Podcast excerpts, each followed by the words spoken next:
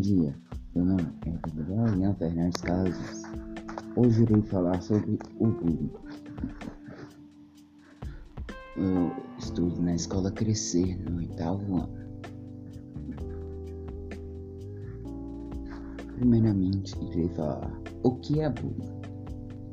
Bullying é a prática de atos de violência física ou psicológica intencionais e repetitivos cometidos por um ou mais agressores contra uma determinada vítima. O bullying é um termo inglês derivado da palavra bully, que significa tirano ou brutal. Uh -uh. Onde o bullying pode ocorrer? O bullying pode ocorrer em qualquer ambiente onde existe contato interpessoal ou uma conversa, seja no clube, na igreja ou na própria família, ou na escola. Hum. Qual é o começa o bullying? O bullying pode começar entre conflitos entre crianças e adolescentes ou comuns.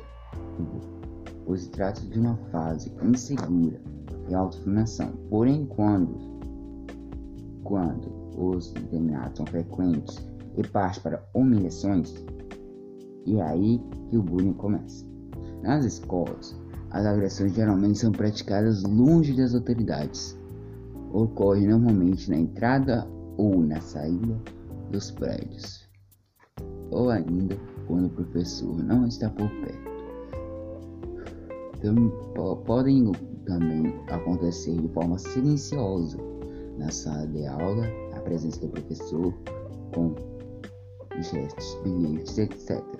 As agressões físicas são difíceis de serem escondidas. Muitas vezes leva a família a transferir a vítima para outra escola. Uhum. Quais são as consequências do bullying?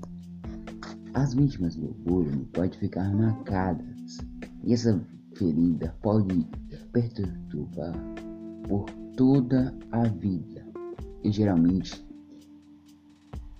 vítima tem vergonha e medo de falar a, a família sobre as agressões que estão sofrendo e por isso permanece caladas. É por isso que precisamos saber se, como posso saber se alguém está sofrendo. Hum. Portanto, cara, nessa situação, cabe aos pais e familiares notar os sintomas das crianças ou adolescentes com isso, se perceber alguma diferença no comportamento, é importante contatar os responsáveis da escola e ainda ter uma conversa franca com a pessoa que foi agredida. Alguns sinais típicos observados nos alunos vítimas de bullying.